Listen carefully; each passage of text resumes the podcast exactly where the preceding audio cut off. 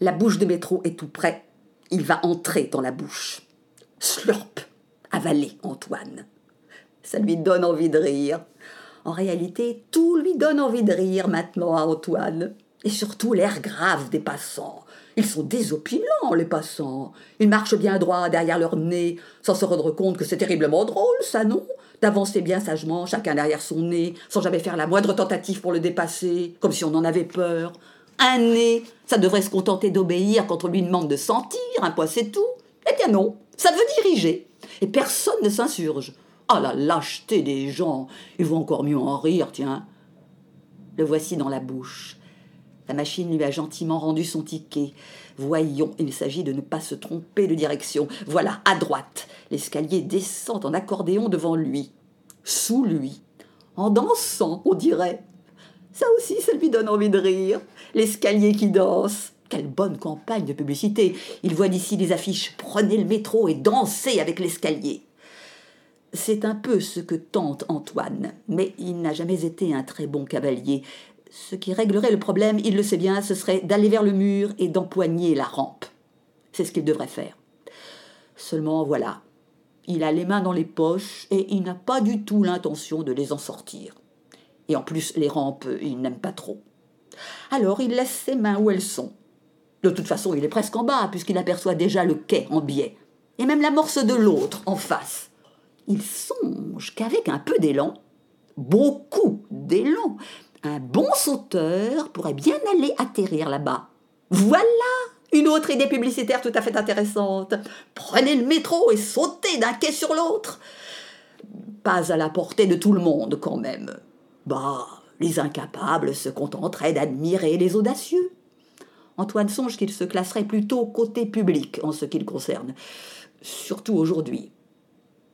Qu'est-ce que va dire Mado? Parfois, elle ne dit rien. Si ça se trouve, c'est parce qu'elle le prend en pitié ou quelque chose de genre.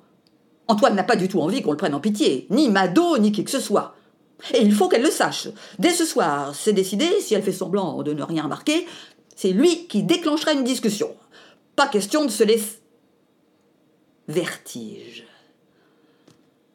Le manège tout blanc se met à tourner. Antoine pense qu'il va tomber dans l'escalier s'il ne fait pas immédiatement quelque chose. Trop tard pour la rampe, sortir la main de la poche et parcourir cette distance, c'est trop long. Alors s'asseoir. Oui, s'asseoir par terre, en attendant que ça passe. Il faudrait. Il se dit ça, Antoine, mais en même temps, il sait bien que ses belles intentions sont inutiles. C'est son corps qui commande. Et lui, tout ce dont il est capable, c'est de suivre. Là réside peut-être le secret de cette sorte de bonheur qu'il éprouve toujours pendant ses crises. Son corps se débrouille tout seul. Lui n'a plus besoin de prendre des décisions et il se retrouve tranquille, libéré, sans pesanteur. Oui, c'est bien ça qu'il aime dans les vertiges, que son corps lui fiche la paix. Alors il se laisse aller. Le corps d'Antoine continue de descendre l'escalier. Il est en marche, un pied, puis l'autre, il les voit. Il a dû baisser la tête puisqu'il les voit. Il y a encore un peu de poussière de cimetière sur le bout de ses chaussures. Faudrait essuyer tout ça avant d'arriver chez Mado, avec le paillasson. Voilà, sauvé, fin de l'escalier. Il est sur le quai, il avance. Il doit être très courbé, plié en deux, pour ainsi dire, parce qu'il les voit de très près, ses pieds maintenant. Ils se font un plaisir d'écraser les vieux tickets abandonnés là, par terre, alors qu'il y a des corbeilles à papier exprès pour ça. Les gens ne se... Ils vont croire qu'il est ivre et qu'il ne tient pas debout. Ils auront tort à moitié seulement, d'ailleurs. Antoine se représente ce type, lui, les mains dans les poches, le buste en avant, qui marche sur le quai. On va le prendre pour un fou, oui. Ou alors on va penser qu'il est malade. Là aussi, ils auront un peu raison.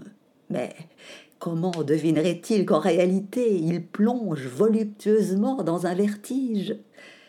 Il voit son pied droit se poser sur la bordure de pierre, et il songe que si le pied gauche veut le dépasser, ça lui sera très difficile parce que après, c'est le vide. Le quai s'arrête là. Alors tant pis pour le pied gauche, c'est le pied droit qui a gagné. Oh oh lance une voix sur le côté.